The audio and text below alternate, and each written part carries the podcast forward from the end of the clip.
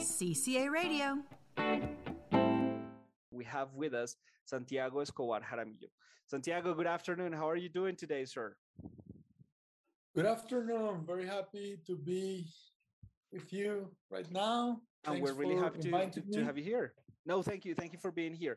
So, um, Santiago, um, I am not the one to introduce my guests. I like when they introduce themselves. So, can you tell our audience a little bit about you, a little bit about your work? Uh, how do we have an architect and a photographer and and and a publisher and an editor all packed in one same person? tell us a little bit about that. Thanks a lot for that introduction. Okay, I began I began as a soldier for Colombia when I was 18 years old. I was sent to the Sinai Peninsula in Egypt.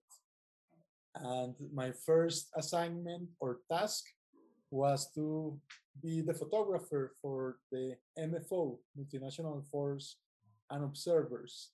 So that was that, that was my first attempt to be a photographer, my first experience with a camera. And it was paradoxic in the sense that I first shoot a weapon as a Mhm. soldier, like in the doing a Pentagon, Mm-hmm.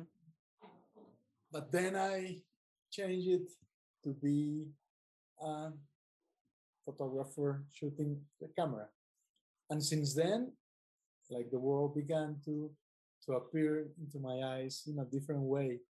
Like I understood that with photography I could express myself in an artistic way, but also in a in a way that I can I could talk to others, like to document what was happening in my country, what was happening in my city, and also having opportunities to travel around the world to photograph different aspects of life, um, having the tool, having the camera as my first object, and and uh, like a, a door that was open for me to experience other spaces and realities. when you mentioned that this is a door that was open for you uh maybe it was open for you and also for other people. For example uh the people the people who you took pictures of in your in your exhibit colombia tierra de luz. Can you tell us a little bit about those people? Can you tell us about uh, uh this this um exhibit Yes, of course. I when I returned from London after doing a master's in photography and urban culture, I began to travel around Colombia photographing for a publisher, Villegas Editores, Mhm. while I was publishing many books with them. And I had like this first encounter with communities, and I understood that there was a lack of opportunities. There was a lot of darkness for many of them because of violence, for displacement, uh, vi- violence, and assassinations. So I asked myself if I could make some symbolic reparations. When I was very young, I was 12, uh, a beloved uncle was killed by this injustice and um, sad situation of violence and conflict. And I had a lot of uh, nightmares. I couldn't sleep. So I put myself in one of these uh, nightmare inside a cube of glass. And somehow they stopped killing me in the nightmare. So to me, that was like a, an artistic or creative expression to protect myself.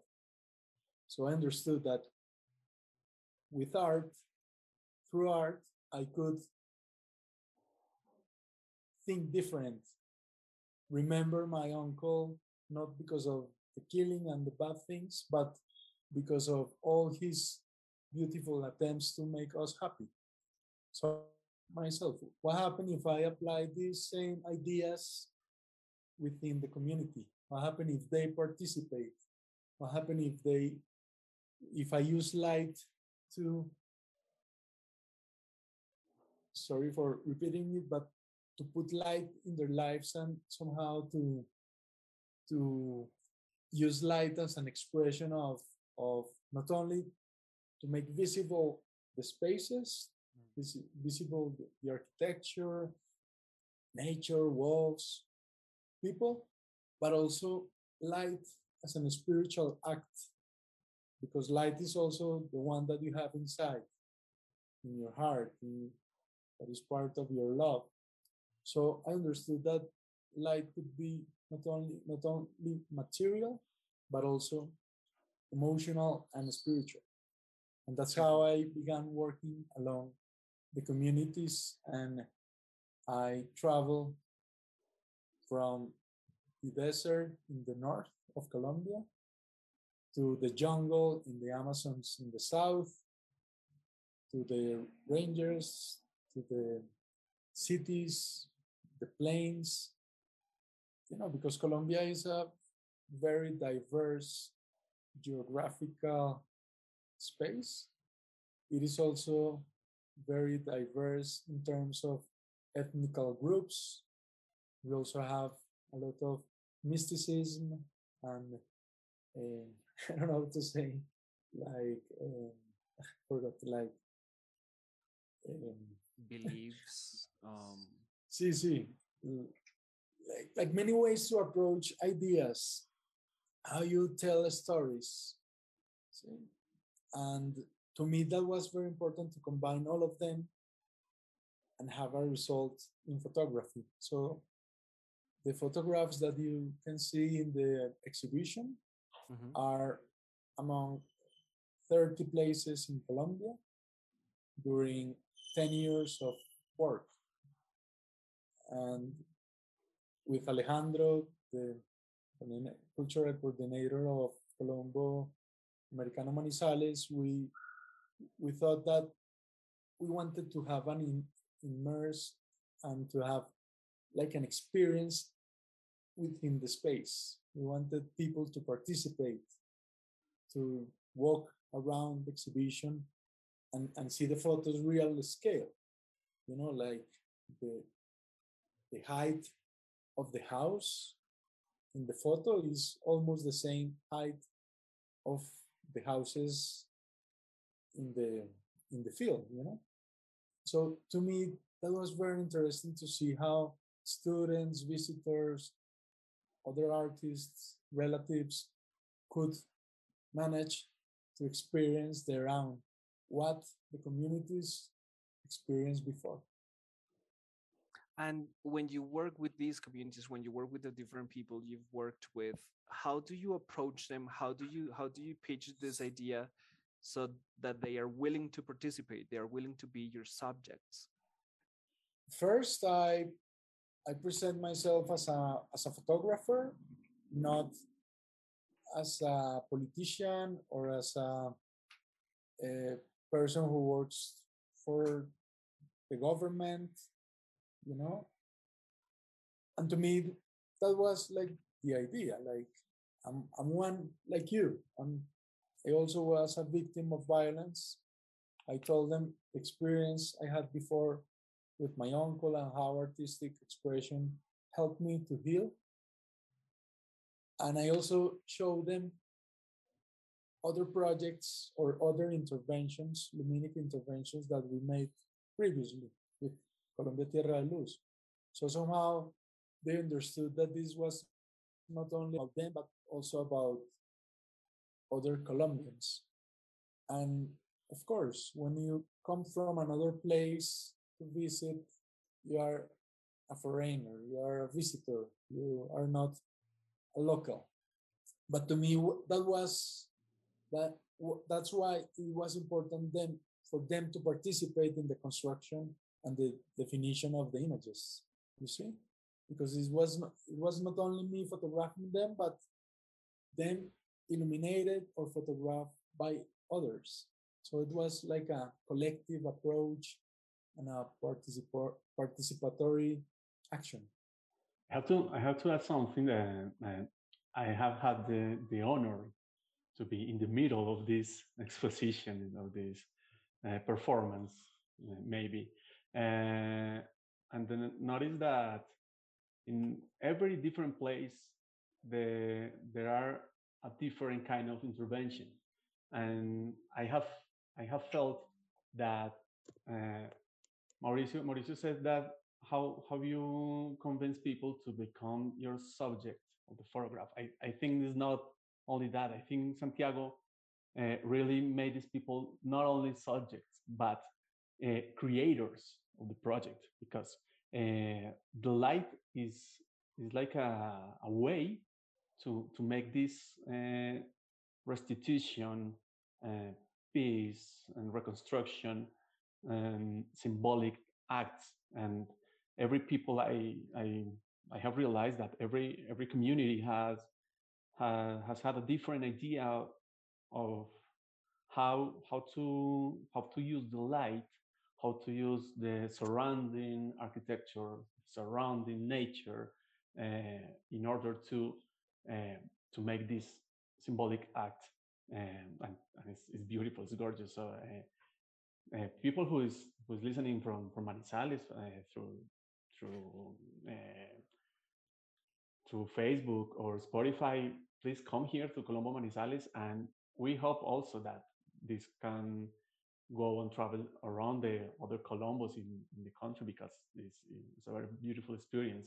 And then uh, I I feel I I, I feel that it's very touchy these these uh, like testimonies of violence, and there is something that I I always repeat, and I another honor that I have these two or three days this position have been up is that I have made also about eight or nine guided visits and talk to people, talk to art students, uh, English students and how they respond to, to this uh, action of symbolic peace, uh, symbolic restoration, mm, and how the light is this spark of peace, this is spark of life uh, from darkness, because all the photographs are in the dark, in the night, and how the people uh, involve themselves uh, into the production of the photograph, the production of the structures when there was a, um, an intervention or how they connect with the environment. So Santiago, I don't know if I'm right with this. So, but how how has been this experience with with the people that how they involved? Yes, to me, it was one of the surprises of during the exhibit when we uh, turned off the lights and we gave all the participants a candle so they can walk around and, and light the images. It was very beautiful because somehow it represented what we live in the field and to me it's an invitation for people to reflect on violence and to think which it is like a call of, of action for for the audience. What can you do to make this world better? How how you can use your talent to bring light or for people to smile for at least for a second, for for minutes. But somehow I think that change the atmosphere and the ambience that it was happening just minutes before. If I may, I would like to ask you mentioned that you presented uh, people with previous with a with a previous part of, of their work which makes me think that this is a work still in progress. So what would be next in this exhibit colombia tierra de luz? What's the next step? Okay i i have to say that for me it is finished the project. It uh-huh. finished when i published the book with editorial universidad de caldas um, because to me that was important for people to to take the next step other artists that are doing this kind of projects you know because i also i'm now working as an editor or a publisher and somehow I'm working along along other authors to publish their, their books.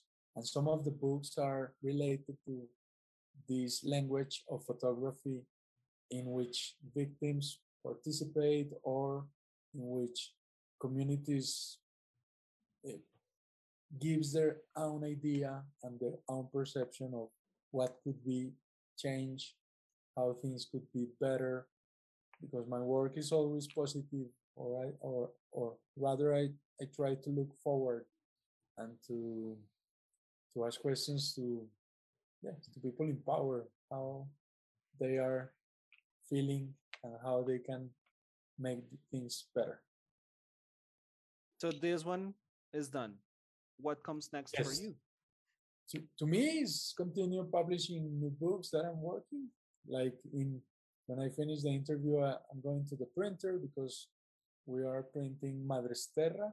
It's a book about the, the madres of falsos positivos in Colombia, and I'm working along the, the, the author, but also with the the mothers.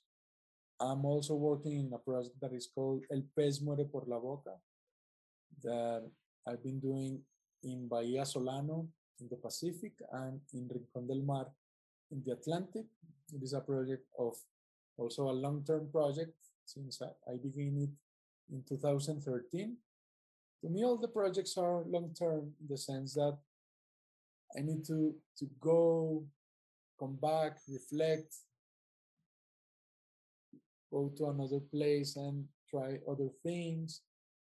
And in that sense, you are constructing and you are setting up all your ideas. And at the end, you have a lot of material. And there you have to work as an editor to to resume it in, in a small amount of images. But those images, I think, will be the better, the best, or rather, will be uh, like have had different aspects of a theme, a place, a community. Okay. And uh, what about any architectural projects? Do you have any going on these days? Okay, I, I think I, I always use architecture as part of my photographic project. I also use architecture to understand the space and materials. For example, in the books that I'm designing and editing. And I have some architectural projects of some houses and some little interventions or urban interventions that I'm always keen to, to participate with. Okay. Thank you, sir. Thank you very much for being with us. Uh, thank you for giving us the time and, and, and for telling us through your, your exhibit. Now, just to, to finish with this one, where can we see Colombia Tierra de Luz. Okay, no, thank, thank you for inviting me. It has been a pleasure. Thanks to Colombo, Americano, in Manizales, and other cities that will help the exhibition in the future. Uh, you can find Colombia Tierra de Luz in Instagram, just Colombia Tierra de Luz. You also can find Raya Editorial and Escobart, like E S C O B A R T. The three of them in, in Instagram. That is like my main platform to, to communicate with the audience. And if you want to purchase or look at the books that we are publishing, you can go to rayaeditorial.com. Dot co. C-O. Thank you One very much, Santiago thank you very much for i mean not only for having this exhibit here but also for doing what you said you know giving light to these communities that sometimes are forgotten and they need this channel this pathway for them to be visible in a country that that really needs to pay more attention to to these communities. Thank you thank you very much.